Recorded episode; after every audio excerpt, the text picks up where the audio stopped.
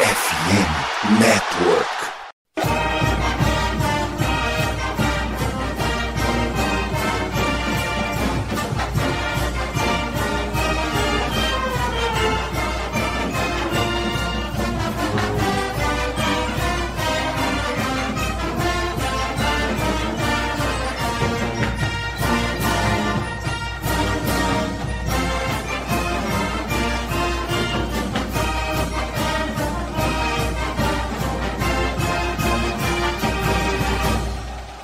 Saudações, amigos! Saudações, fãs de esporte! Saudações, fãs do futebol americano profissional, do futebol americano universitário e do esporte como um todo. Que grande prazer, que grande alegria, que grande satisfação. Estamos chegando aí mais uma semana com o meu, o seu e o nosso College Cast. Hoje, domingão, dia 12 de março. Estamos chegando aí nessa noite com um episódio especialíssimo, meu caro André Limas. Muito boa noite. Estamos chegando hoje aqui no mês da mulher para falar de mulheres que fizeram história no futebol americano universitário e com mulheres que fazem a história do futebol americano aqui no Brasil, estando junto conosco. Então, André, já tá com roupa de sair para esse episódio especial. Muito boa noite. Boa noite, Pinho. Boa noite, Laquita. Boa noite, Larissa. E boa noite, Dani. Bom, boa noite, boa madrugada, bom dia e boa tarde a todos aqueles que estão nos ouvindo. É hoje episódio especial, né? Eu tomei meu banho, uma vez ao mês eu tomo um banho, né? E simplesmente botei meu terno, que eu não colocava há anos, porque hoje eu estou junto com essas belas mulheres que fazem um belo trabalho de futebol americano aqui no Brasil, né? Dito isso, hoje a voz é delas, eu vou falar brevemente então, só estou aqui para dizer boa noite, meninas, beijo e obrigado por aceitar o convite. É isso. Bom, continuando a nossa mesa do College Cast, Tawane Rodrigues. Muito boa noite, Tal. Seja muito bem-vinda também a esse College Cast especial do Dia Internacional da Mulher. É óbvio que a Tal ia ter que estar aqui. Então, muito boa noite, seja muito bem-vinda. Boa noite, Pinha. É sempre um prazer estar aqui gravando o College Cast, ainda mais um episódio especial igual esse. Queria mandar boa noite para a galera que está escutando. Boa noite, bom dia, boa tarde. A, a galera que está aqui na mesa. E, como disse, é sempre um prazer estar aqui gravando o College Cast. E ainda mais um episódio tão especial quanto esse do Dia das Mulheres, né? Falar de, de mulheres que fizeram história. E é isso. Agora vamos começar a apresentar essa mesa de convidadas mais do que especiais. Como de praxe, vamos por ordem alfabética. Dani Germano, muito bem-vinda aqui ao CollegeCast pela primeira vez, diretamente lá do Girl Power, para participar hoje com a gente. Muito boa noite, fica à vontade aí, quiser fazer o seu merchan, falar um pouquinho do seu trabalho. Muito bem-vindo ao CollegeCast. Obrigada, obrigada pelo convite, Pinho. Obrigada, Andrezinho, também pelo convite. É um prazer, né? Eu acompanho vocês, o trabalho que vocês fazem. E é, apesar de eu não entender tanto de college, né? Andrezinho tá, tá, me, tá me contagiando com isso aos poucos. Mas, mas muito bom estar tá aqui. Aproveitar para falar, né? Quem não conhece, não, não sabe, eu tenho a página Girl Power NFL, né? Específico, não é só para falar de garotas ou conteúdo de garotas, mas para falar de NFL de uma forma geral. É, a gente traz todas as informações, faz algumas análises e tudo mais. E então, quem quiser pode seguir a gente lá no Instagram e no Twitter, que vai ser muito bem-vindo. A gente quer seguidor, né? Ajuda é sempre bom, é sempre bom. Mas, pô, muito bom estar aqui. É, agradecer imensamente o convite principalmente por estar junto com as meninas, com a Lara e com a Laquita, que eu conheço o trabalho que elas fazem também. Acho que é a primeira live que a gente está junto, assim, primeira vez que a gente está juntas, mas já conheço elas bastante e é muito bom ter esse contato com, e enaltecer o trabalho de mulheres ou mulheres que têm o conhecimento para falar sobre o esporte. Inclusive, os links das páginas das meninas, o trabalho delas vai estar tá na descrição do episódio. É só clicar em cima do nomezinho dela que você vai ser direcionado diretamente para a página. A gente pensou em tudo, gente. Bom, continuando aqui a nossa apresentação, Laquita Sodré, diretamente do Salão Oval, o principal portal para falar do futebol americano do Brasil, que por sinal. Nesse fim de semana nós tivemos o primeiro jogo da seleção feminina Full Pads. Isso. Eu sei que você estava cobrindo, então já conta pra gente um pouquinho sobre esse jogo, Brasil conseguiu a vitória, né, contra o, o, time dos Estados Unidos lá no Unity Bowl. Muito bem-vinda aí ao College Cast, muito boa noite. Boa noite, boa noite, meninas, boa noite, meninos. Um prazer enorme estar aqui falando com vocês, principalmente por ser um canal de, sobre college football, que é uma coisa que eu amo. Hoje eu estou até conversando com a Gi, a Sociarelli, acho que alguns aqui já conhecem, né? Como que foi um marco histórico, porque teve o primeiro training camp das meninas da seleção em 2019 e tava toda assim, uma esperança de, do primeiro jogo da seleção, aí veio pandemia, algumas coisas aconteceram, Teve uh, um momento em onde as atletas, a grande maioria das nossas melhores atletas do Brasil, foram convocadas para jogar em um, um campeonato que estava se surgindo nos Estados Unidos, mas por conta de pandemia também acabou não acontecendo, essas atletas não foram. Aí tivemos que voltar para o nosso cenário, elas continuaram se dedicando. É, não tivemos um, um campeonato nacional é, tão extenso e com vários jogos, igual tivemos o primeiro da BFA, e por final, graças a Deus, saiu o primeiro jogo, que foi nesse final de semana. É, no princípio, as meninas estavam bem nervosas, estava todo mundo bem ansioso, porque foi um jogo que estava é, sendo muito esperado.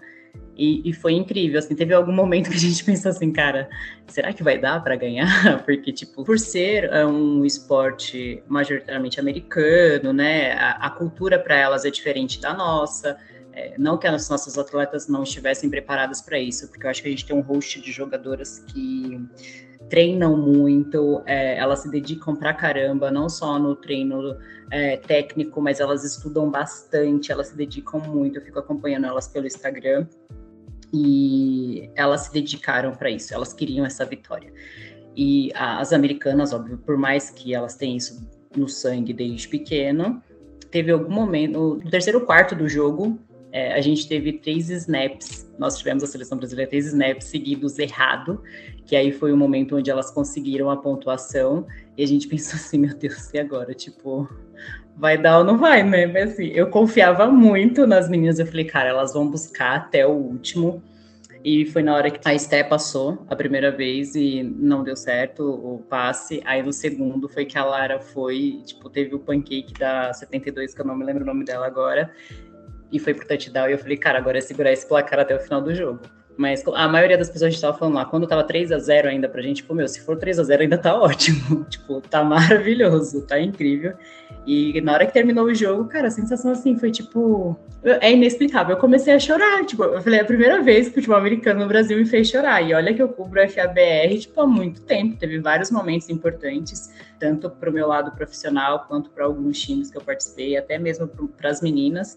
Mas esse jogo, não sei o que aconteceu. Tipo assim, você via todo mundo chorando, cara. Todo mundo chorando. Então, assim, foi um momento muito especial e principalmente por estar na semana do Dia das Mulheres, né? A equipe de arbitragem também estava por 99% feminina, só não estava 100% porque não conseguiram né, outra garota para completar o quadro, que eu acho que isso é uma coisa também importante que a gente tem que mencionar. É, o grupo de arbitragem, eles têm uma escola de arbitragem onde as pessoas podem se formar e cada vez mais eu vejo pessoas se interessando. Até eu mesmo faço o curso de, de arbitragem, porque eu acho importante, é, me facilita na hora de fazer matéria, facilita na hora de eu comunicar alguma coisa, de ver o jogo, fica muito mais fácil do lado da arbitragem também, não só o nosso lado técnico que fica acompanhando estatística, essas coisas. Não, a própria ESPN tem hoje uma comentarista de arbitragem. É no... do jogo, a Giane Pessoa. Ela que estava lá como referee. O Brasil venceu por 10 a 6 placar final, se não me engano, nesse Isso. momento, né? Uhum. E eu tava vendo, mesmo na, nas redes sociais hoje de manhã, o lance do, do, touchdown da vitória. E, cara, é sensacional. É, pra gente que acompanha o esporte já há algum tempo, né? É, ver essa evolução do futebol americano no Brasil, tanto no masculino quanto no feminino, é muito legal. E tomara que a gente consiga ir cada vez mais chegar longe. A gente teve o exemplo das meninas do Flag que conseguiram é, ir muito longe no, no, campeonato mundial. Então, quanto mais a gente conseguir isso, mais é também vai fomentar o esporte. se torne uma modalidade olímpica, né? Então, assim, o investimento em cima do flag está grande. Assim, nós somos a quarta melhor seleção do mundo, né? Coisa que, tipo, pouco brasileiro sabe. Acho que não sabe nem que tem flag, muito menos que nós somos a quarta melhor seleção do mundo. A masculina está um pouco atrás, né, pelo fato de ter começado há menos tempo do que as meninas, mas também a gente tem um grupo de atletas, assim, excepcional. Tem menina lá que faz tudo, assim, eu falo que é arroz, feijão e carne moída, sabe? Ela faz tudo, ela joga, ela treina, ela pita. Você fala, meu, o que mais que essa mulher pode fazer? Tipo, o que mais, né? Mas sempre tem alguma coisa a mais que ela pode fazer. Que legal, que legal.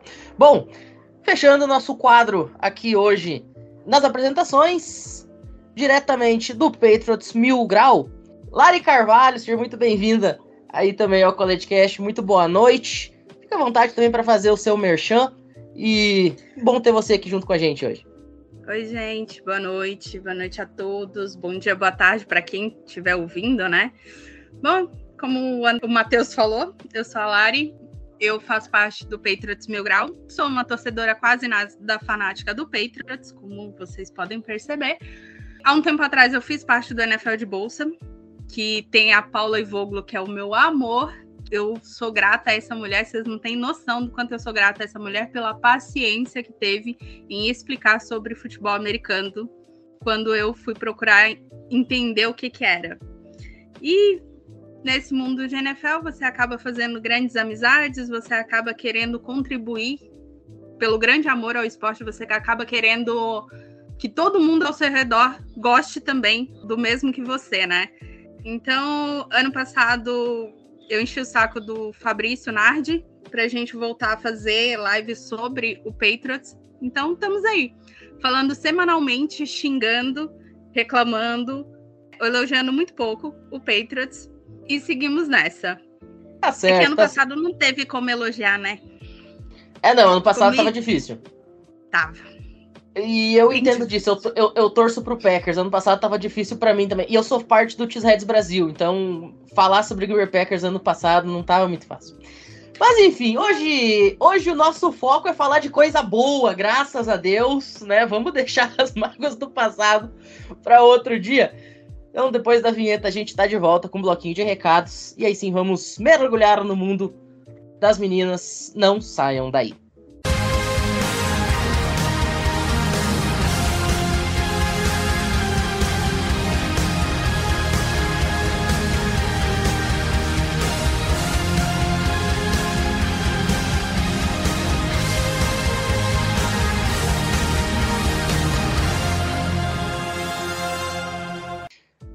Andrezito, nós estamos aí no mês de março e a FN Network, a partir deste mês de março até o mês de fevereiro de 2024, está aí com essa parceria com a loja Esporte América para divulgação dos seus produtos e também do nosso conteúdo. Então, fica a dica aí para galera. O link da loja da Esporte América vai estar também na descrição aqui do episódio. Então, acessem lá. Tem produto de todos os times da NFL, de muitas franquias da NBA, da MLB, da NHL, do college football, para você chegar muito bem vestido, muito bem vestida aí na próxima temporada do seu time do coração. E claro, fica o convite para as pessoas conhecerem os nossos programas aqui na FN Network. Além do College Cast, que faz esse trabalho no College Football, podcast mais ouvido do Brasil sobre esportes universitários, tem ainda também o Rebatida Podcast, podcast mais ouvido em língua portuguesa do planeta sobre a Major League Baseball, tem o Diário NFL e o Esportismo para falar da NFL, o Icecast e o Tic Tac Go da NHL, o Noaro da NBA e mais de 50 podcasts específicos de franquias. Então acessa lá é, famonanet.com.br ou procure nos principais agregadores para você saber de tudo do seu time, da sua liga favorita. Não fique de fora dessa. Então, depois da vinheta a gente volta e sim, vamos para o mundo das meninas no futebol americano não saiam daí.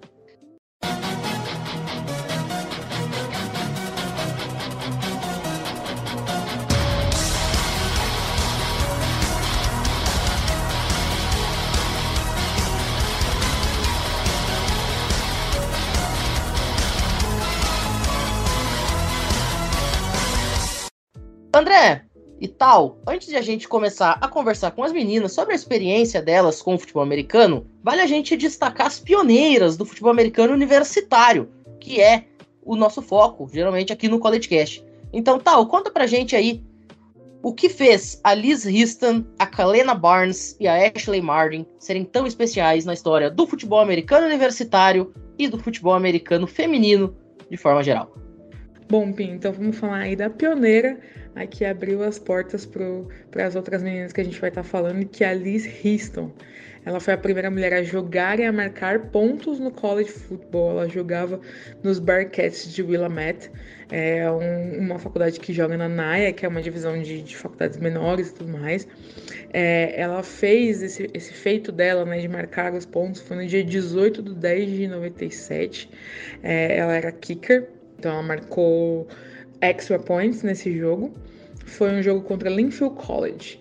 Então, assim, foi a primeiríssima a, a dar as caras no college football. Ela jogava também lá em, em Willamette, que eles chamam de soccer, que pra gente é futebol. E aí, depois de alguns jogos pela equipe de futebol americano, ela decidiu é, seguir aí só jogando soccer, só jogando o, futebol da bola redonda, que lá nos Estados Unidos é muito mais comum para mulheres do que para homens, ou pelo menos era na época da Liz Houston.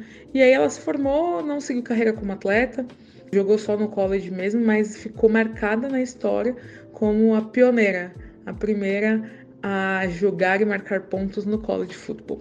Ela tem uma camisa dela no College Football Hall of Fame, o que é muito, muito, muito significativo por tudo que ela representa para as mulheres dentro do, do college football. Já a Kalina Barnes, foi difícil de achar informação sobre ela. É, acho que até pelo tamanho do feito que ela tem na carreira dela, ter sido tão difícil achar informações sobre ela é um tanto quanto contraditório, porque ela foi a primeira mulher a jogar uma universidade top 10 do ranking da D1 da NCAA.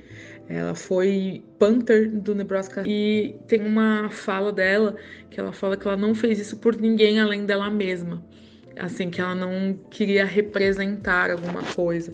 E a gente sabe que, principalmente no começo dos anos 2000 ali, é, não tinha essa força de que você está sendo pioneira num meio de, de um esporte que é tão dominado por homens, você está fazendo isso por mais pessoas do que você, você está representando muito mais do que só você. Mas ela disse isso, também jogava uh, soccer em Nebraska, é, formou, não seguiu carreira atlética, mas carimbou esse nome na história da NCAA. A Ashley Martin ela foi a primeira a jogar e marcar na D1 da NCAA.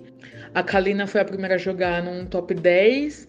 A Liz Houston foi a pioneira de tudo a jogar no college football. E a Ashley Martin vem como a primeira a jogar e marcar na, na NCAA. Ela jogava por Jacksonville State.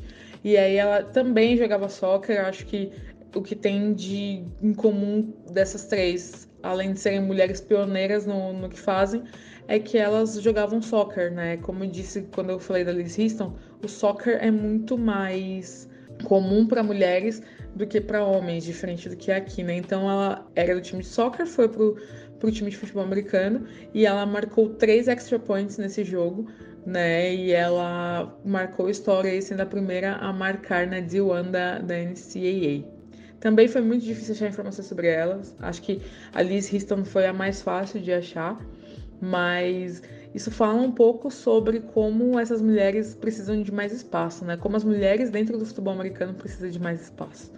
Falei de três kickers aqui, mas só para complementar, queria dizer que nem só de kickers vivem as mulheres no college football, né?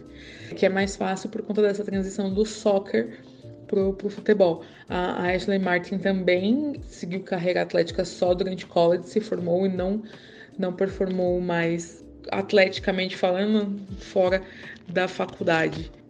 Muito bem. André, depois da virada do milênio, no ano de 2003, a Katie Nida fez história também no futebol americano universitário. Conta pra gente o porquê. E além dela, Tonya Butler e a Brittany Ryan já chegando mais próximo dos nossos dias. Conta pra gente o que, que essas meninas fizeram que foi tão especial na história do pioneirismo do futebol americano. Bom, Pinho, vou começar aqui com a Kate Rinira, né? Ou Catherine N. Rinira. Ela estudou psicologia na Universidade de New México, jogou em New México Lobos, ela era kicker, inclusive de lá. Foi a primeira mulher da Divisão 1 a pontuar, né, marcar algum tipo de pontos, foi até um extra point, né? No dia 30 de agosto de 2003 contra Texas State. Antes ela também já havia entrado em campo num jogo contra USLA. Naquela situação ela acabou tendo o seu field goal bloqueado. Foi no Las Vegas Bowl, inclusive, de 2002. Mas o interessante na história da Kate é porque na época passou todo aquele, vamos dizer assim, mar de flores de ah, ter sido a primeira mulher a acertar o field goal na primeira divisão do college e tal. Só que em 2006 ela escreveu o livro Nesso, que era Still Kick My Journey as First Woman to Play Division One College Football. No livro, basicamente, ela falava sobre os abusos e agressões sexuais que ela sofreu durante o seu período em New México, né? E também ela passou pelos Estados Unidos inteiro falando sobre as situações que ela tinha passado, né? Claro, ela também falava sobre como foi jogar, os momentos que ela teve em campo, mas ela sempre deixava claro que não era tão maravilhoso quanto passou pela mídia, né? Ela também explicou todas as situações envolvidas, como que ela suportou isso, né? E, e lutou contra também. E além disso, como ela também fez psicologia, ela também ajudava pessoas que tinham passado por essa situação, né? Principalmente mulheres que haviam passado por situações também durante seu período universitário em relação a, a esses tipos de problemas, né? Infelizmente, em 2018, por conta de uma reação de antibiótico que acabou tendo problemas nos rins e no fígado, que acabaram falhando, né? E a medula óssea dela parou de funcionar. Ela acabou deixando seu legado e foi assim a pioneira no, na divisão 1, que é a principal divisão do college, em ser a primeira mulher em pontuar, né, fazer seus pontos. Bom, vamos para a segunda citada, né, que é a Tonya Butler. Ela também fez psicologia, tá? Ela não jogou na divisão 1, ela jogou na ANAIA, que é, entre aspas, parte da NCAA, ela faz parte do college, mas é uma outra vertente do college, tá? Mesmo sendo do college, é muito mais abaixo, é muito difícil alguém da NAIA ir para a NFL, para não dizer quase que impossível, tá? Para quem não conhece a NAIA. É, abaixo da divisão 3, inclusive, que seria a quarta divisão do college. Mas vamos lá.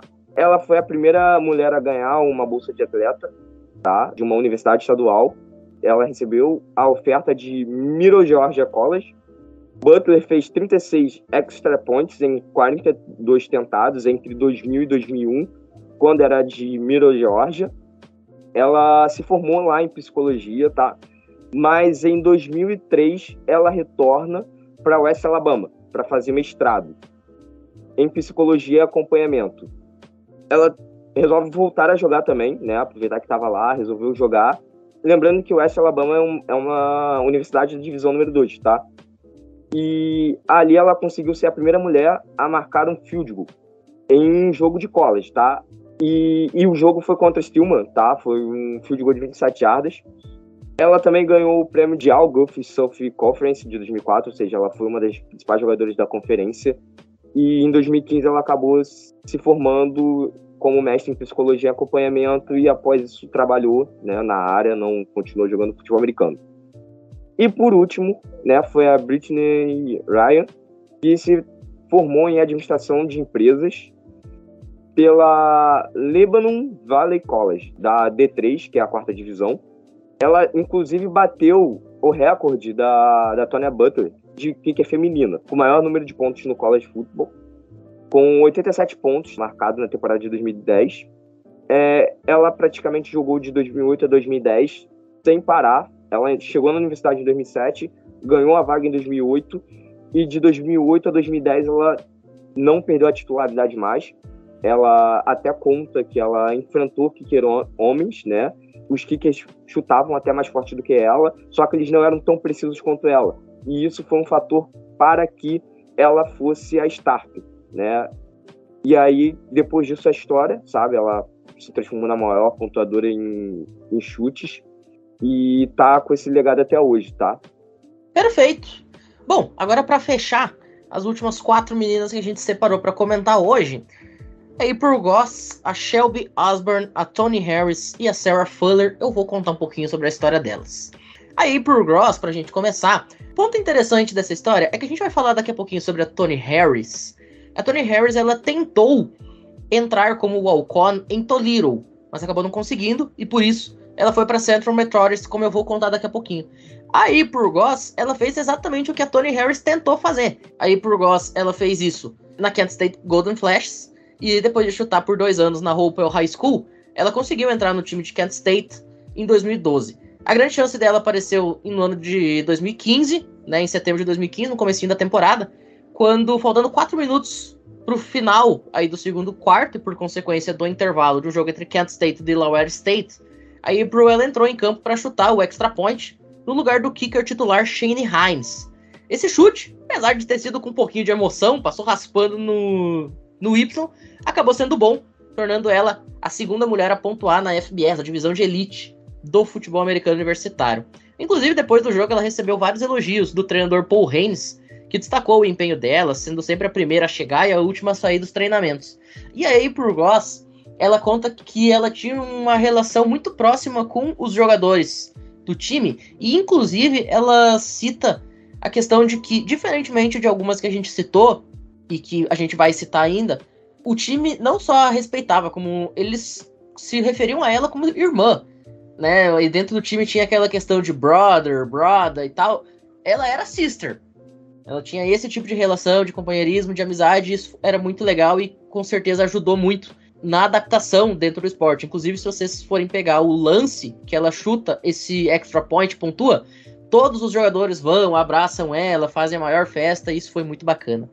Já em 2014, a Shelby Osborne fez história ao se tornar a primeira mulher a jogar no futebol americano universitário em uma posição que não fosse kicker ou punter. Foi a primeira jogadora de posição, jogando como defensive back. A carreira dela, inclusive no futebol americano e no esporte, foi bastante peculiar. Apesar de só ter jogado em um ano no ensino médio, ela foi votada como capitã do time, jogando como corner, safety, wide receiver e gunner no special teams. Jogava em quatro posições, tanto na defesa quanto no ataque e nos times especiais. E ela ainda chegou a fazer parte da equipe de cheerleading, de futebol da bola redonda, de softball, de atletismo, de cross country, de luta livre, de tênis e de beisebol no ensino médio. Ela fazia parte de times colegiais de nove esportes diferentes, senhoras e senhores. Porém, apesar da vida esportiva já ser bem ocupada, de alguma forma ela ainda arrumava time para ser membro do time de debate no, na escola e chegou a escrever uma peça de teatro que foi interpretada ali no high school. Porém, apesar de ter sido convidada para uma entrevista na Campbellsville University da NAIA ter sido aceita, ela acabou nunca conseguindo jogar de fato com a camisa dos Tigers. Exceção feita aí a alguns minutos finais de uma partida e outra, e todas elas com placar já bastante dilatado. Nunca conseguiu ter a sua oportunidade num jogo, entre aspas, valendo, né? Desde o começo do jogo. Depois de quatro anos jogando lá na Campbellsville, no Kentucky, ela acabou se formando em gestão de esportiva em 2017 e fez de uma faculdade pequena, de apenas 3 mil estudantes, se tornar muito famosa no país por conta dos feitos dela. Eu citei antes a Tony Harris, que tentou entrar como walk-on no time de Toledo. Ela não conseguiu, mas ela entrou para a história de outra forma. Em 2019, ela se tornou a primeira mulher no futebol americano universitário a conseguir receber uma bolsa de estudos integral, 100%, pela Central Methodist University, jogando como safety. E olha, a história dela é muito legal e é muito complicada também, tá? Todas as dificuldades que ela teve que superar. Inclusive, eu recomendo, para quem estiver ouvindo, no final do episódio, digita aí Tony Harris no Google e lê algumas matérias sobre ela que eu tenho certeza que vocês vão se arrepiar. Ela teve uma infância extremamente complicada, morou dos 4 aos 9 anos de idade num orfanato, até acabar finalmente sendo adotada, felizmente. Só que aos 18 anos ela foi diagnosticada com câncer de ovário, chegou a pensar em abandonar o esporte, mas incentivada pela família, ela deu a volta por cima. Jogando como wide receiver e cornerback nos seus anos lá na East Los Angeles Junior College, ela decidiu mudar para free safety lá na NAIA e registrou três tackles e um tackle for loss em 2018. E em 2019, ela ficou famosa inclusive por ter sido a estrela de um comercial da Toyota durante o Super Bowl que o Patriots ganhou do Los Angeles Rams, inclusive. Ela se formou em justiça criminal em 2021, depois de se graduar, voltou para Califórnia para cursar o mestrado em ciências criminais. Não conseguiu, infelizmente, realizar o sonho de se tornar a primeira mulher a jogar na NFL, mas, evidentemente, abriu as portas para quando isso fatalmente acontecer. E, inclusive, ela abriu as portas também para aquela que talvez seja mais conhecida dessa nossa lista de hoje, que é a Sarah Fuller. A Sarah Fuller ficou muito famosa durante a temporada encurtada do coronavírus, porque ela estremeceu o mundo do futebol americano em 2020. Se tornando a primeira mulher a atuar e pontuar num time da Power 5, as conferências de mais pompa, de mais respeito do futebol americano universitário, inclusive jogando na SEC, a conferência top 1 do futebol americano universitário. Ela que sempre foi uma excelente goleira no futebol da bola redonda lá em Vanderbilt, inclusive recebendo honrarias da SEC, melhor goleira da conferência em 2019, 2020. E ela percebeu que os dois kickers do time de Vanderbilt estavam com problemas de saúde durante uma semana e haveria um tryout aberto para ver quem seria o kicker do jogo do fim de semana. E aí ela entrou, chutou e ganhou essa vaga.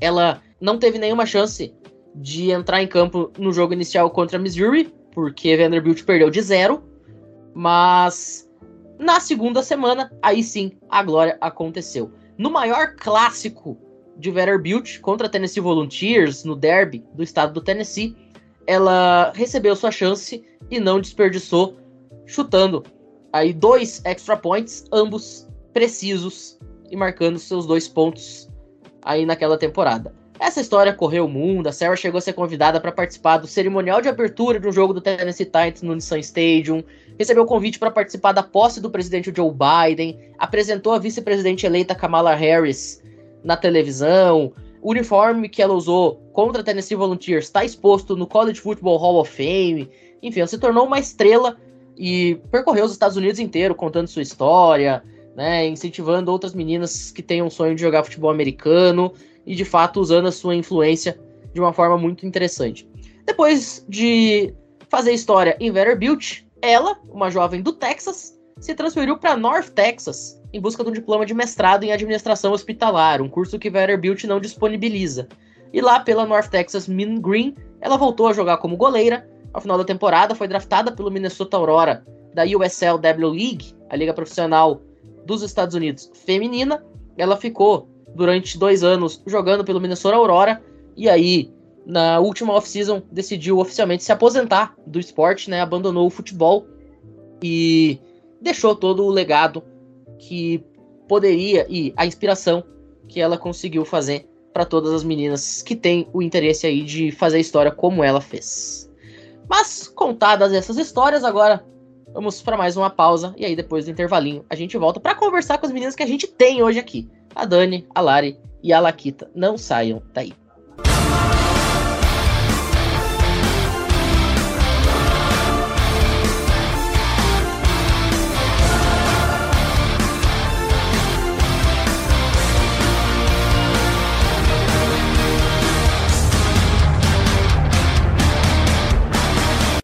Estamos de volta na mesma ordem da apresentação. Dani, vamos começar com você. O que te levou a começar a acompanhar a NFL? Por que, que você decidiu escolher o time que escolheu? Pontos positivos aí dessa sua trajetória. Conta pra gente aí um pouquinho da tua história com o futebol americano. É, acho que eu comecei como boa parte das pessoas, né? Comecei zapeando pelo TV, vendo o que tinha para assistir, e aí parando ali na, na ESPN para assistir sem entender nada absolutamente nada. Mas na época eu lembro que eu trabalhava no escritório, né? Em que um colega de trabalho assistia já um pouco mais de tempo, inclusive torcedor do Denver Broncos, infelizmente, coitado. E aí a gente resolveu, ele falou, é um negócio muito legal, acho que você vai gostar, é bem o estilo do que você gosta, tem muita estratégia, tarará, tarará, tarará, é muito mais do que a gente vê, né, quando a gente não conhece e tal. E aí ele foi super gentil, porque ele pegou e falou assim, mano, vamos fazer o seguinte, já tal tá, tem jogo, assiste e a gente vai trocando ideia pelo WhatsApp mesmo, porque os jogos são bem tarde e tal, né? Como trabalhadora, eu não posso ficar no bar assistindo toda vez. Mas aí, pô, isso foi rolando, isso lá nos altos tempos de 2015. E aí, enfim, aí eu fui começando a assistir realmente, né? Aí você vai pegando simpatia por vários times, você vai gostando, você vai querendo assistir, tudo mais, tudo mais, tudo mais. E aí, na época, efetivamente, eu comecei a gostar do Philadelphia Eagles, não, não era o melhor time na época, então eu virei torcedora dos Eagles antes dos Eagles ganharem o Super Bowl, antes que alguém fale que foi modinha, né? Porque sempre tem essa história. E com o passar do tempo, né, como eu fui gostando e tudo mais, você vai entendendo, você vai estudando, você vai procurando saber. E aí você vai comentando com outras pessoas que você gosta de assistir. E aí essas pessoas vão se interessando também. Vão falando, pô, mas como é que é? Eu quero saber e tudo mais, como é que funciona. E aí um dia eu tava de bobeira, falei, deixa eu dar uma olhada na, nas redes para ver se tem algum canal que é criado exclusivamente por mulheres, né? Deixa eu dar uma olhada tal porque a gente acabava tendo só as informações meio que pelos canais oficiais na época e era só os gringos também, né? Então, isso lá no, em 2019 não tinha nem o Instagram da NFL Brasil ainda, né? Assim, com, com, toda essa potência que a gente tem agora e tudo mais. E aí eu encontrei, cheguei a ver, igual a Lari falou, cheguei a ver a NFL de Bolsa, vi o Luluzinha, mas eram páginas que já estavam desativadas, né? E aí eu falei, cara, vou começar a fazer, vou começar a, a, criar uma rede, que na verdade no começo era mais a ideia de tentar é, passar um pouquinho do que eu estava estudando para poder acompanhar o esporte para as pessoas. Né? Ainda tem, se você procurar bem lá no Instagram, ainda tem coisa lá de 2019 em que eu é, explicava um pouco mais sobre esporte e tudo mais. Né? A coisa foi crescendo, foi ganhando uma proporção, óbvio. E aí eu comecei a noticiar mesmo, né? E agora virou mais uma rede informativa, mais qualquer coisa, para você se atualizar sobre o que está acontecendo, etc e tal. E aí isso foi ganhando a proporção. Tiveram outras meninas, a Emanu participou comigo, que era do. Não sei se a Lari conheceu, que ela era do NFL de Bolsa também. Sim, é... conheço. Você conheceu, né? É. Então, aí a gente fez o canal no YouTube e tudo mais, para a gente poder ter mais espaço para poder conversar, fazer as análises e tudo mais, porque a gente realmente sentia falta disso, né? Não que não tivesse mulheres que falassem, mas era mais difícil da gente ver criando conteúdo de peso, né? A gente via uma coisa muito mais ativa, por exemplo, no Twitter. E para Instagram, por exemplo, YouTube, a coisa era um pouco menor. E aí foi isso, aí foi ganhando a, a proporção que é hoje, e aí eu fui naturalmente por conta da página também estudando mais, aí acaba gerando uma, uma relação meio simbiótica, né? Uma coisa leva a outra, que leva aquela coisa, e você vai se desenvolvendo e tudo mais, até eu chegar aqui ser convidado para fazer esse, esse podcast, para participar disso e tal. E, e, acabar conhecendo outras pessoas, né? Muitos, muitos amigos que eu tenho hoje é justamente por causa disso, justamente por gostar do esporte. Aí você faz um grupo de WhatsApp, você participa de outro, aí você vai conquistando, né? Entrando nesse mundo e conquistando muito mais amizade é, que gosta das mesmas coisas que você e tal. Que legal, legal. Eu vou te falar, o meu, minha relação com o futebol americano é parecida. Eu, um belo dia, um sábado, começo de janeiro, não tinha absolutamente nada vezes nada na televisão. Eu liguei, zapeando o esporte interativo, tava passando um tal de Panthers e Cardinals. E eu, muito gaúcho bairrista que sou, olhei um time azul, preto e branco, outro vermelho e branco, falei, pronto, isso aqui é Grenal. Vou assistir e ver qual é que é desse troço. E você torceu pra quem, Bi? ah, eu torci pro Panthers, por razões de azul, preto e branco. E tamo aí, né? Então, muito obrigado ao Grenal da NFL lá em 2015. Clubista. Clubista, é verdade. Agora, Laquita, mesma pergunta para você: como surgiu a sua relação com o futebol americano? Por que, que você escolheu esse time para torcer, para acompanhar? E fala um pouquinho da tua relação com o futebol americano aqui no Brasil, né? Você já comentou aí um pouquinho no começo sobre a questão da seleção brasileira. Conta pra gente aí como que tá sendo ajudar a fomentar também o futebol americano que a gente pratica aqui no país. Na verdade, eu sempre gostei de esportes, né? O esporte foi a minha válvula de escape. A galera da NFL que não conhece, mas o pessoal do FABR já conhece um pouco esse meu outro lado, o lado da Laís, né? Porque todo mundo conhece a Laquita, não conhece a Laís. Eu perdi os meus pais e meu filho, então foi um momento onde o esporte eu me apeguei muito mais do que na época de escola, quando eu jogava handball, era só por esporte mesmo, né? Eu até vi o post, né? Você fez um post recentemente sobre isso, né? Eu, eu, eu, também não conhecia, achei interessantíssimo, assim, lógico. É porque antes eu não costumava falar disso, porque começa a chegar uma proporção na sua vida que a galera vê muito só o, o seu perfil ali na rede social e acha que você é aquilo e esquece que existe um humano atrás daquilo e o porquê você está fazendo aquilo e o que, que te motiva a fazer aquilo quando você não faz por trabalho, né? Isso acontece muito. É. Então... É, porque é bom deixar claro que todo mundo que está aqui faz porque gosta, né? É. Porque assim, daí por, por analisar Acredito eu que é uma válvula de escape onde a gente encontrou para fugir de algumas coisas, Ainda né? mais pandemia que a gente teve também e tudo mais, né? É, e em dezembro de 2013, eu estava assim como vocês, no sofá da sala, procurando alguma coisa para assistir, não tinha nada. É, eu sempre fui apaixonada por esportes, já conhecia futebol americano, mas nunca tinha parado para assistir. E na época eu tinha um namorado, ele é corintiano, né? É, saudações aqui, foi eliminado hoje, assim, só para dar uma de passagem. Eu sou palmeirense e, na, e no dia eu tava jogando 49ers e Seahawks. Não, peraí, rapidinho. Você não é palmeirense. Você é fanática pelo Palmeiras. Não julgo, não julgo, não julgo, tá? Não, não julgo.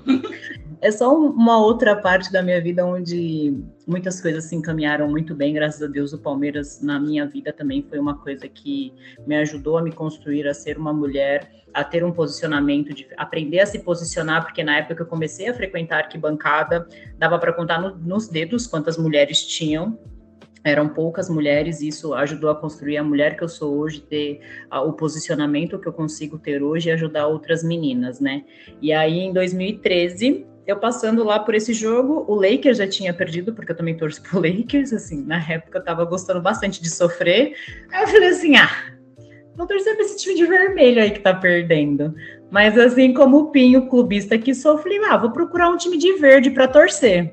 Aí me deram uma camiseta do Jets Viu, André? eu fui pra. Aí, ó, poderia ter sido mais uma torcedora do Jets. Mas, graças a Deus, na nossa época já existia uma coisa chamada Google e eu fui dar uma pesquisada, tá?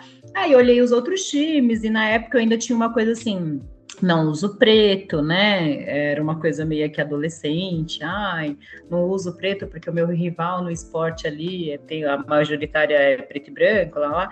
Eu falei, ah, não. E eu sempre tive uma ligação muito gostosa com a Califórnia. Tipo assim, ah, gostei de uma música, ia pesquisar alguma coisa, é da Califórnia. Ai, gostei de um filme, vou tentar saber da história do filme. Era alguma coisa da Califórnia.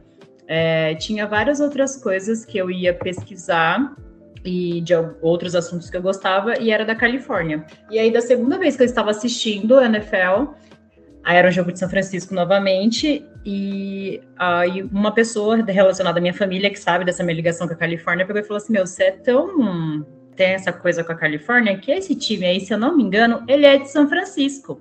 Aí eu falei. Nossa, não percebi, porque tá todo mundo falando 49ers, 49ers, 49ers, aí, e eu não tinha parado para pesquisar, não tinha parado para fazer nada. E aí, quando eu fui ver, era mais um time de algum lugar que eu tenho uma ligação. E eu comecei a assistir todos os jogos e logo na sequência eu conheci o pessoal do Buster Club do 49ers, que é uma galera que a torcida do 49ers Brasil, onde nós somos reconhecidos pelo clube, né? E a gente ganha aquela toalhinha de membro oficial do Buster Club do 49ers que eles mandam. Eles mandaram bandeira já pra gente, a faixa que a gente tem. E aí eu comecei a assistir os jogos e comentar no Twitter algumas coisas, tipo, igual nós fazemos hoje no tá, tem no jogo, vamos comentar no Twitter.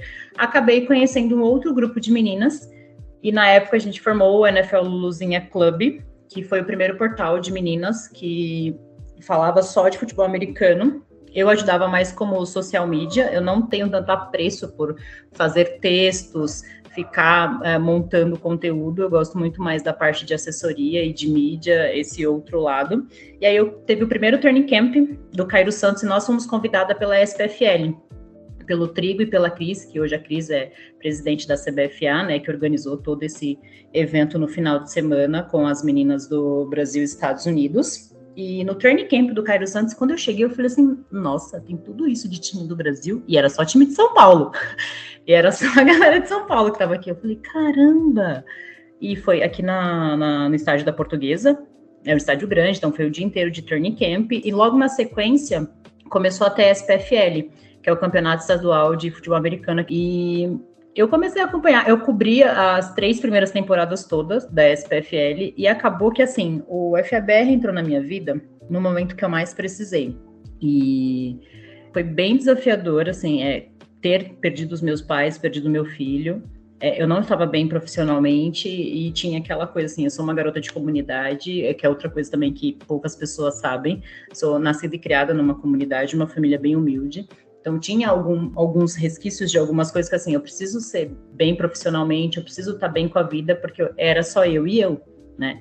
E os trabalhos que eu arrumava na época, tipo, a galera tinha um preconceito com quem morava em comunidade, sabe? Então, tipo assim, eu nunca conseguia avançar com aquilo e tava meio que frustrada. E eu comecei a ir para os jogos, comecei a frequentar, é, eu comecei a ser um pouco mais conhecida do que eu sou. Porque, assim, a gente, eu ia por amor, gente. Eu saía da minha casa no final de semana para cobrir três, quatro jogos e voltar no final do dia. E eu voltava com uma sensação assim de, sabe, tipo, de paz. Porque o esporte ele mexe com a pessoa de uma forma diferente, né? É, eu sou muito crente em Deus e eu falo que para mim foi um milagre ter isso na minha vida, porque eu não sei o que seria, porque na época ninguém se falava de terapia, não era tão comum as pessoas falarem, ah, não fui na terapia, fui na psicóloga. Hoje em dia é muito mais comum do que em 2014, 2015, por aí, né? E para mim, o futebol americano e o FABR entrou nesse momento. E aí depois o Luluzinho acabou, infelizmente acabou, porque assim, graças a Deus era um grupo de 20 meninas fazendo conteúdo. E foi, eu acho que um boom que a gente deu foi porque o conteúdo era muito bom. Hoje tem algumas meninas que estão no esportivo, né? A Carol Grigori está fazendo conteúdo dela sozinha. É, eu fui pro Salão Oval, né, quando deu essa trégua de, de, de Luluzinha, que era onde eu acho que eu deveria estar desde o começo, mas agradeço as meninas do projeto, porque assim, a gente construiu um laço muito grande de, de amizade, enfim e cada uma hoje está no seu cantinho produzindo o seu conteúdo, mas a gente não deixa de, de, conversar, não deixa de ter o contato ali, porque se criou uma amizade como se fosse uma família, porque era todo dia se falando, independente se estava em temporada ou não, né? E a gente sempre marcava os encontros em kickoff e Super Bowl. As meninas vinham para São Paulo porque tinha alguns eventos aqui. A gente foi convidada pela Budweiser, era o Bud Basement, né, que tinha aqui em São Paulo agora que teve o, o evento da NFL, né? Antes era só a Bud Basement que fazia o evento da NFL aqui em São Paulo. Evento da NFL não, né? Eles produziam, faziam aquele dia de americano, né? E quando eu fui para o FABR, assim, eu me senti um pouco sozinha, porque não tinha nenhuma menina falando de futebol americano, não tinha nenhuma menina assim produzindo conteúdo. Então, assim, para você estar em campo, é, sendo mulher, você tem que ter uma postura completamente diferente. É, porque já ouvi de outras mulheres em arquibancada falar assim: ah, por que, que aquela menina tá ali? E aí um coach falou, falou assim: porque ela produz conteúdo, ela ajuda a divulgar o esporte, ela não cobra nada para isso. Então, assim, a gente tem que dar graças a Deus que tem pessoas que querem fazer isso sem cobrar nada e ela tá aqui todo final de semana. E quando eu fiquei sabendo disso, né? Eu fiquei pensando, falei assim, caramba, pô, ouvir isso de homem, assim, a gente até espera, porque querendo ou não, infelizmente, a gente vive numa sociedade que ainda é um pouco difícil de aceitar algumas coisas que as mulheres fazem e ter o respeito para conquistar tal tudo. E quando eu ouvi isso e vindo de uma mulher, eu falei assim, caramba. Então, tipo, eu tinha mesmo que melhorar minha postura em campo. É, não que eu tenho que provar isso para alguém nem nada, mas assim, para mostrar para elas também que eu estava ali para ajudar, sabe? É porque às vezes nós mulheres mesmo temos alguns preconceitos porque a gente vem de uma sociedade desde dos primórdios que a gente não foi educado para ter educação. As mulheres de hoje em dia têm uma, conseguem ter uma educação diferente do que aquele exemplo que eu tive. Minha avó queria que eu casasse e tivesse filho com 20 anos de idade. Assim, porque ela achava que aquilo era o certo para mim. E eu falava, não, vó, eu quero me formar. Então, assim, é uma cabeça diferente que a gente está construindo e tinha daquela época. Eu até, tipo, entendo essa pessoa ter é, esse meio que preconceito naquela época. E depois, quando eu já estava tipo, um ano de salão oval, tipo, já estava bem mais conhecida no Brasil, é, hoje eu vejo a importância do trabalho que eu faço, porque muitas das meninas que jogam ou fazem alguma coisa no FABR, quando acontece alguma situação que a gente precisa se posicionar, elas me procuram falar lá, me ajuda, a gente precisa se posicionar, a gente precisa da sua voz, porque você tem um, um, alcance muito maior do que eu se eu falar, e teve algumas situações que eu precisei me posicionar. É, triste, né? Porque acho que eram situações assim que não precisa ser dita, não precisa ser falada, e eu acabei precisando me posicionar, e tipo, na hora eu falo assim, meu, se eu vou falar o que eu tenho vontade, tipo, eu ia perder a razão, sabe? Porque às vezes dá vontade de mandar a pessoa ir passear no bosque. E não, mas assim, a gente tem que ter, ou infelizmente tem que bater na pessoa com argumentos válidos, mesmo assim que ela não saiba o que vai fazer com aquilo naquele momento, porque foi o que aconteceu. Eu me chateei, eu me magoei com pessoas conhecidas que ah, foi um time de futebol americano aqui do Brasil que infelizmente quando eles foram recrutar alguns atletas, quando tenho um site que chama Aeroplayers, né? Eles colocaram uma frase ah, e aqui nós temos garotas bonitas, lá, lá, lá. E assim, as, a galera tava dando risada disso. E, tipo assim, não é para rir. Não, não é um assunto que tem que dar risada, sabe? Você fica pensando assim, como que uma pessoa pensou nisso, né? É, não, não dá para entender como que uma pessoa teve coragem de escrever aquilo achando que poderia ser engraçado uma situação dessa.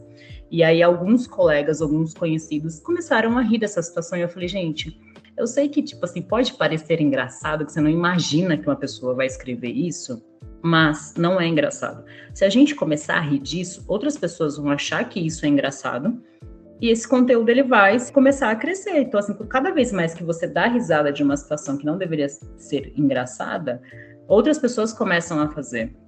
E teve também uma outra situação que uma menina, é, ela é bem conhecida no nosso cenário também, e uma outra página também que é. Eu não sei porque faz tempo que eu não vejo coisa deles, mas eu acho que eles têm um engajamento legal e fez uma piada de mau gosto com uma pessoa que, tipo assim, era conhecida e essa pessoa ficou muito mal e eu, eu tive que me posicionar porque ela não estava nem conseguindo se defender.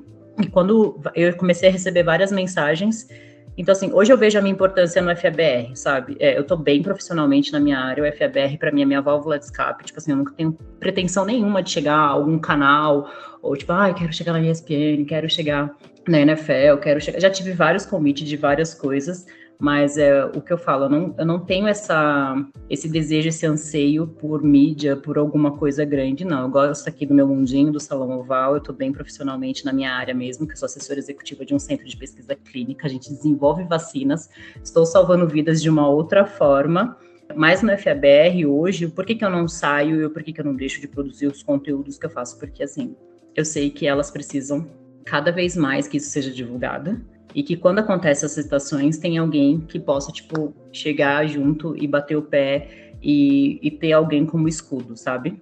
Você citou aí de página que atacou gente. Inclusive, vale eu deixar o destaque aqui.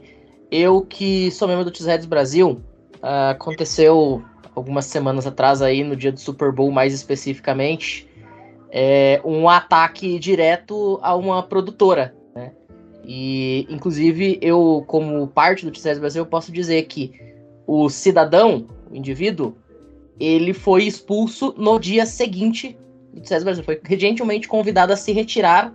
Ele, como membro fundador do TCS Brasil, foi gentilmente, cordialmente convidado a se retirar da equipe depois daquele episódio pra lá de lamentável. Então, eu acho que cabe também nesse sentido, né? Toda vez que a gente vê algo assim acontecer, além de ter que se posicionar, tem que tomar ação. E teve também o caso lá daquele time do Pantanal que divulgou fazendo convite para gringo vir jogar, dizendo que mulheres brasileiras adoravam estrangeiros, não sei o quê. Então, realmente, quando você fala, né, de como as coisas acontecem e do quanto a gente precisa se colocar aí dentro dessas situações e se posicionar para que elas parem de acontecer, de fato, é um caminho longo que a gente ainda tem para percorrer e que bom que a gente, nem que seja aos poucos, mas que bom que a gente está tentando fazer com que esse caminho ele comece de fato a ser percorrido. E fechando o, porquê que eu estou ainda no FABR é porque assim eu penso, o que, que, eu posso deixar aqui de bom, né? Que nem minha avó, ela me deixou um ensinamento maravilhoso, como a gente tem que tratar as pessoas lá, lá. Eu fico pensando, cara, eu não posso sair daqui desse mundo sem deixar alguma coisa. E eu quero deixar o cenário para as próximas mulheres melhor.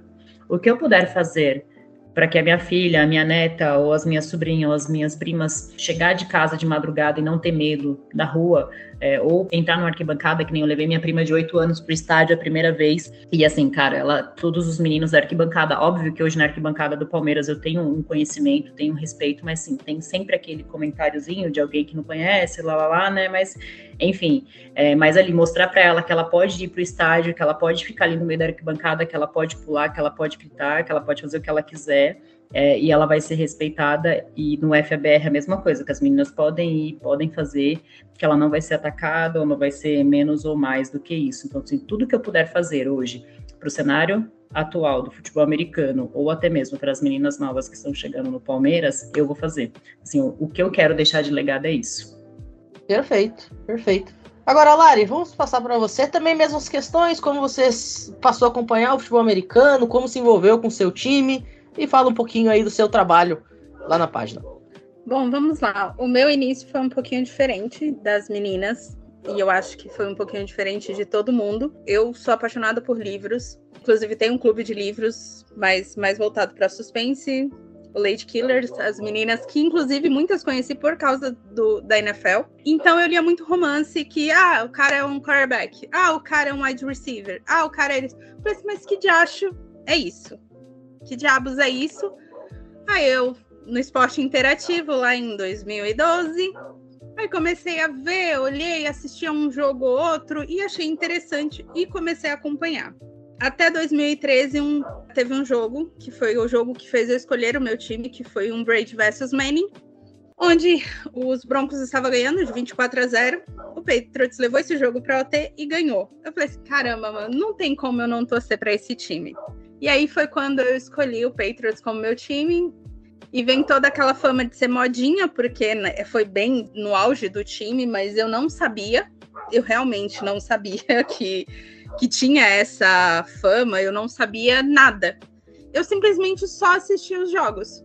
E isso foi durante uns dois anos. Eu nunca procurei saber nada em internet, porque eu não era muito fã de Twitter, não era muito fã de Facebook, de ficar mexendo em rede social. Até que eu procurei um grupo de meninas, mandei mensagem para alguns e o único que me respondeu foi o NFL de Bolsa, que foi onde eu conheci a Paulinha. E eu acabei gostando muito e quando ela montou para chamar as pessoas para fazer parte da página, eu eu quero. E aí eu comecei aí, comecei a escrever, a gente escrevia sobre a rodada, sobre jogadores lesionados, sobre prospectos. De... Gente, eu já escrevi sobre prospecto de draft. Vocês me explicam como? Não sei. Eu ia atrás de ler um monte de coisa para poder, pelo menos, não falar muita besteira. Mas era isso. Infelizmente, por coisas pessoais minhas, eu acabei deixando a página. E eu dei uma desanimada muito legal com o NFL também, por causa do preconceito e dos comentários com mulher. Por volta ali de 2018, 2019, foi quando eu larguei um pouco de lado, porque ficou muito chato. Sinceramente, ficou bem chato. Foi quando chegou para mim a gota d'água de todas as vezes você escrevia, você falava e ah, mas você é mulher, você não entende. Isso eu passei real. Até que ano retrasado eu acabei voltando a entrar novamente em grupos e conversando com o Nard, eu falei: "Meu, vamos fazer uma coisa mais legal, um bate-papo. Para ser um bate-papo para falar besteira e para xingar, para discutir sobre o time". E aí nisso nasceu as lives sobre o Patriots, que hoje em dia eu só falo sobre o Patriots, eu não falo sobre outros times, justamente por um certo não querer me envolver demais com tanta coisa, ficar só no meu mundinho ali com os meus amigos, com a galera que eu já conheço. Porque realmente uma, uma das coisas que acontece muito com mulher no mundo de NFL é o preconceito. Porque você não sabe o que você está falando. Diminuiu? Diminuiu, mas ainda tem bastante. Então hoje Estamos lá toda semana, soltamos algumas piadas no Twitter, no Instagram, e ficamos assim. Estou bem feliz com isso, faço porque gosto, como todo mundo, é, porque eu gosto de falar sobre o futebol americano, porque eu gosto de sempre trazer alguém novo. Sempre que quando me perguntam, eu fico feliz da vida em, em explicar como que funciona o futebol americano. Não sei muita coisa? Não, mas eu explico, eu falo assim, gente, você precisa assistir assim, assim. E eu sempre falo, olha, pega um jogo, vai assistir, um tempo atrás eu tava com uns amigos conversando, eu falei, cara, eu sempre quis assistir, inclusive no jogo do São Paulo, fui no Morumbi esses dias, aí um dos rapazes que tava com a gente falou, ai, meu, não sei como assistir, eu falei assim, assiste o Super Bowl, o último Super Bowl, foi um jogo excelente, se você não gostar depois de ter assistido aquele Super Bowl, eu arrumo outro jogo para você assistir, porque não é possível. E estamos assim, gosto muito, encho o saco do André, com minhas trades, porque uma coisa que o futebol americano me trouxe e que eu amo muito é jogar fantasy. Eu gosto mais de jogar fantasy até do que qualquer outra coisa. Todo ano eu me meto em trocentas ligas, eu vou lá, gosto de participar. E seguimos assim. Perfeito. Ô André, inclusive falando em fantasy, você quer dar o spoiler? A gente ia segurar para soltar isso só semana que vem, mas você quer dar o spoiler do que, que o College Cast tá aprontando aí? Eu não gosto muito de soltar spoiler, não. Então só vou só jogar assim pontos, tá? Em breve o College Cast vai ter um bolão e um fantasy. a premiação, vocês saberão em breve, mas vai ser uma coisa muito legal. Resumindo, você vai conseguir comprar coisas do seu time. Beijos. Vocês lembram no começo que eu falei FNN, Esporte América? Então, tem umas coisas rolando aí, semana que vem a gente conta. O André que não quer dar spoiler, vamos fechar assim. Bom, já estamos aí com mais de uma hora de gravação, vamos nos encaminhando para os momentos finais. Dani, muito obrigado pela participação. Se quiser deixar aí um recadinho, chamar o pessoal para acompanhar o seu trabalho, fica à vontade agora. E mais uma vez, muito obrigado por ter participado aqui com a gente. Eu que agradeço de novo, né? E para a galera que está ouvindo, quiser acompanhar, ter mais informações, acompanha lá no Girl Power NFL no Twitter e no Instagram, né? Que a gente noticia tudo que está acontecendo. Apesar da gente estar tá em off-season, tem muito mais coisa acontecendo agora do que na temporada. Agora é o momento de você entender como é que funciona a liga, agora é o momento de você perceber o quão frenética ela é, né? Porque é, é um tipo de esporte que transborda as quatro linhas ali do campo, é todo um mercado gigantesco que, que envolve toda a liga e todo o comércio de jogadores, então é bem legal da gente acompanhar todas essas transições, mudanças, compras, vendas, trocas, draft principalmente, que está chegando aí em abril. Então todas as informações vão estar tá lá. É... E é isso, gente. Obrigada pelo convite. Meu quarterback tá te dando bastante conteúdo, inclusive. tá mesmo. Quando eu consigo, às vezes eu tenho que selecionar. Já, já falei demais, né? Vamos falar de outra coisa então agora. Qual off-season ele não gera conteúdo? Aí você tem um ponto. Inclusive, na última Cheesecast Live, lá no Tizeds Brasil, eu comentei, gente, só que tem um detalhe. Vocês falam aí que o Aaron Rodgers tá sempre com novela, todo ano a mesma coisa. Mas pra gente que é produtor de conteúdo, é a melhor coisa do mundo. Imagina se não tivesse o Aaron Rodgers. A gente ia falar do quê? Pelo menos assim, toda semana a gente tem um assunto novo. É uma nova declaração dele sendo o Lelé da Cuca? É. É ele indo pra quartinho de escuridão, ficar três dias sem a luz do dia? É. Mas é conteúdo, já ajuda. Então, essa semana saiu a notícia dele do Jets, né, e tal. Eu mandei uma mensagem pro André, falei, pelo amor de Deus, fala que não. Eu não aguento inclusive, mais. Inclusive, eu vi uma notícia hoje que o Jets liberou mais cap, tá? Não quero falar nada. Foi. Só não, eu vi. Aqui, só soltando o Jets, aqui a, o Jets a cada dia, a cada segundo, tá liberando cap, mais cap, mais cap. O Jets até ontem tinha um milhão em cap. Hoje já tem 15, tá? E vai aumentando. Relaxa relaxa. Não, eu recebi a mensagem num grupo de WhatsApp, eu peguei o, a, o celular e mandei. André, fala para mim que não é verdade que o, o Roger está quase fechado com os Jets. Fala que não é sério. Aí ele me manda, é sério. Ah, eu, mandei, não, é, quando eu vi a notícia, foi... eu mandei pro André, eu falei, André, deixa eu falar um negócio aqui. Eu não quero ser portadora de más notícias. Aí ele, eu sei, eu sei, eu sei, eu sei, eu sei. Eu falei, tá bom então. então é, só queria falar aqui. Quem tá próximo a mim sabe que eu não tô feliz com essa trade, né? Eu não estou nada feliz. Mas é o que tem, é o que o Salé quer, então não posso fazer nada. O que, eu, o que me resta é ficar revoltado, né? Eu queria um quarterback novo, um Lamar Jackson, sabe, 26 não, anos. Para mim, o melhor é assim, só para fazer um contexto, quando tava aquela história do Derek Carr, que estava muito incisivo de que ele iria para os Jets, que ele mesmo teria dado a declaração que ele tinha muito interesse de ir para os Jets e tudo mais. Falei com o André, André falou: não, não é uma opção, Dani. Relaxa, relaxa que não é uma opção, porque o Jets ele não vai ser quarterback 1, né? Ele vai ser um quarterback de transição e tal, e não sei o que, não sei o que, não sei o que, não sei o que. E aí, tipo, corta para 24 horas depois essa bomba, assim, de que efetivamente os Jets estão fazendo uma movimentação muito grande, mandaram uma comissão, sei lá, de 53 jogadores para irem falar com o Aaron Rodgers, mais comissão técnica, sabe? O time inteiro foi lá. Então, é, é complicado, é aquilo que o André falou. Se o Salé quer, o Salé quer. E aí a gente tem os desdobramentos disso que vão rolar, óbvio, como é que fica Zach Wilson nesse rolo, como é que fica o próprio Mike White ali, né, que estava como um bom quarterback 2 e que agora vai ali ser anulado totalmente, possivelmente saia do Jets, etc, etc. Mas o da hora é ver um torcedor, né, se ferrar quando não é do teu time, na verdade. E, tem um e é detalhe. por isso que a Laquita fez uma escolha certa em não torcer pro Jets, tá vendo? E tem um detalhe: além do Robert Saleh, o coordenador ofensivo do Jets é o Nate Hackett, que foi o coordenador ofensivo do Rodgers nos back-to-back MVP dele. Exatamente, exatamente. Agora, só para fechar essa, essa questão aí de, de Packers, Aaron Rodgers e tal, Jets, Vocês sabem como que eu conheci o André? E essa história é maravilhosa. Eis que em 2017 tinha um Rock in Rio que ia tocar uma banda a qual eu estava em começo ainda, né? A Eagle Kill Talent, que foi fundada em 2014. Essa banda era liderada naquele momento por Jonathan Corrêa, que é um cara que eu sou muito fã desde os tempos de Reação em Cadeia, que é uma banda muito grande no Rio Grande do Sul. Pois eis que tinha um doido na transmissão do Multishow, usando uma jersey do Jets na primeira fileira do show, rodando como se não houvesse amanhã. Alguns anos depois eu descubro E cantando que é esse... todas as músicas. Alguns anos Não depois eu descubro que é o André. Ai, ai, é, só Eu pode tava ser. Tem outra pessoa que torce pro Jets nesse Brasil. Ele é o único, ele é Ah, o o único, único representante. torcedor dos Jets que eu conheço é ele. Mas Ele é o único que tem aqui no Brasil. Ele não faz uma é, Jets Brasil, entendeu? O Multishow fez eu conhecer o André, gente. Isso é maravilhoso. Aquele show foi histórico pra mim. Aquele show, eu consegui uma paleta, eu cantei todas, eu me acabei. Tava, chegou no final do dia, eu tava sem voz. E é isso. E o Jets me fez grandes amigos aí. Que momento.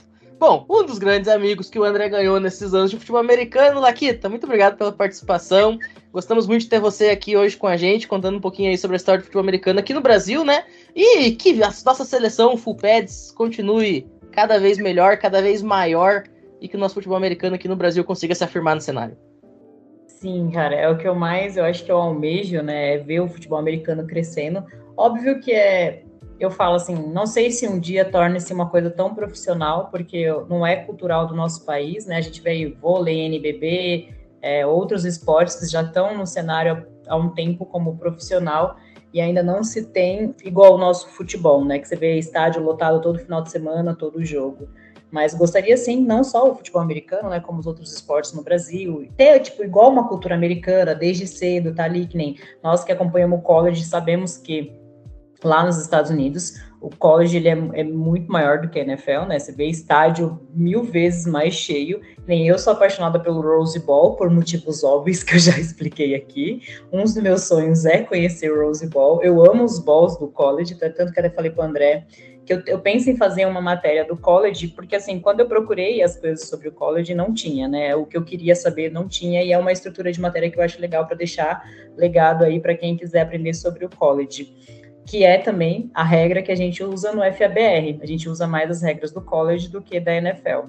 Então, é, eu agradeço pelo espaço, pela oportunidade por estar aqui pregando a palavra da FABR, como eu sempre falo, pregando a palavra para as pessoas que não conhecem, não sabem que tem futebol americano aqui no Brasil, mas nós temos, temos graças a Deus bastante gente produzindo conteúdo, né? O Salão Oval ele é o primeiro portal a, a nascer para criar, assim, a gente tem os textos no site, a gente prioriza muito os textos, tanto de pré-jogo como pós-jogos e várias outras coisas que acontecem.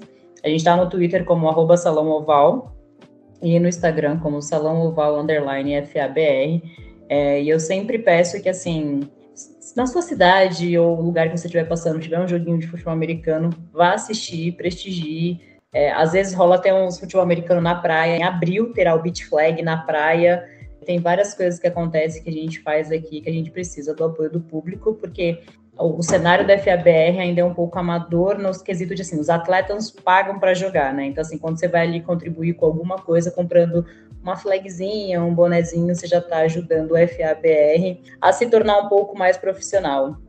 Perfeito. Salão Oval, que vira e mexe, também transmite jogo. Então, pra rapaziada que é que nem eu, de uma cidade que não tem time num raio de 150 quilômetros, para você ir assistir pessoalmente, pelo menos assiste nas transmissões, pô. Isso, assim, é, o Vitor, né, que ele é o é dos primórdios do FABR aqui, ele jogou no Corinthians Steelers por algumas temporadas, foi campeão nacional.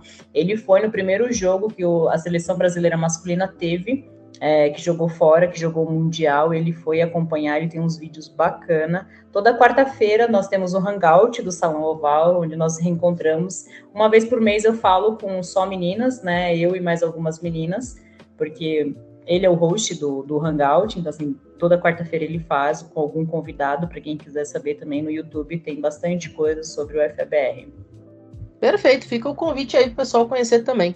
E Lari, você também muito obrigado pela participação, fica à vontade aí para fazer divulgação do seu trabalho e mais uma vez, obrigado por ter aceito o nosso convite. Meninas, eu que agradeço o convite de vocês. Eu tô sempre aí para a gente falar sobre futebol americano. Nossa página é o Patriots Mil Grau, tanto no Twitter quanto no Instagram. Temos uh, o nosso site, mas então estamos mais para a área de zoeira. Toda semana, quando chegar a temporada, provavelmente antes faremos lives sobre draft também, sobre o Patriots. Então, quem quiser é só acompanhar. Nosso canal no YouTube é Patriots da Zoeira também. Temos grupo de WhatsApp, quem quiser, tá lá o link no nosso Instagram. É, então é isso, gente. Muito obrigada e um prazer falar com vocês. Perfeito. Bom, dito isso, a gente vai ficando por aqui. Lembrando, recadinhos básicos de fim de programa. Quem quiser apoiar financeiramente aí o CollegeCast, pode deixar sua contribuição aí no Pix no e-mail collegecast2021@gmail.com. Acompanhe a gente aí também nas redes sociais arroba o CollegeCast, no Twitter, no Instagram e, claro, acompanhe o trabalho das meninas aí que estiveram aqui com a gente. O CollegeCast cada vez aí buscando é, não só se aprimorar e se aprofundar ainda mais no mundo dos outros esportes universitários. Tem episódio do Olímpicos que vai ser gravado nesta segunda-feira, repercutindo o March Madness que tá para começar, repercutindo o Frozen Four do hockey que também tá para começar, mas também com muito conteúdo do futebol americano. Tem já análise do, pro draft de prospectos de defensive back, de edge, de linebacker, de interior de linha defensiva. Toda sexta-feira, 21 horas, lá no, no canal do College Cast na Twitch tem análise em videotape, inclusive o André, junto com o grande elenco, fez aí na última sexta-feira sobre o Anthony Richardson. Próximo episódio agora vai ser sobre o Jackson Smith em Digba.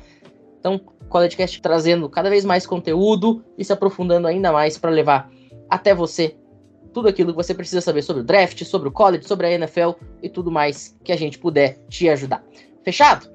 Então, dito isso, a gente vai ficando por aqui. Muito obrigado a todo mundo que ouviu a gente. Uma excelente manhã, tarde, noite, quando você estiver ouvindo. E até a próxima. Valeu!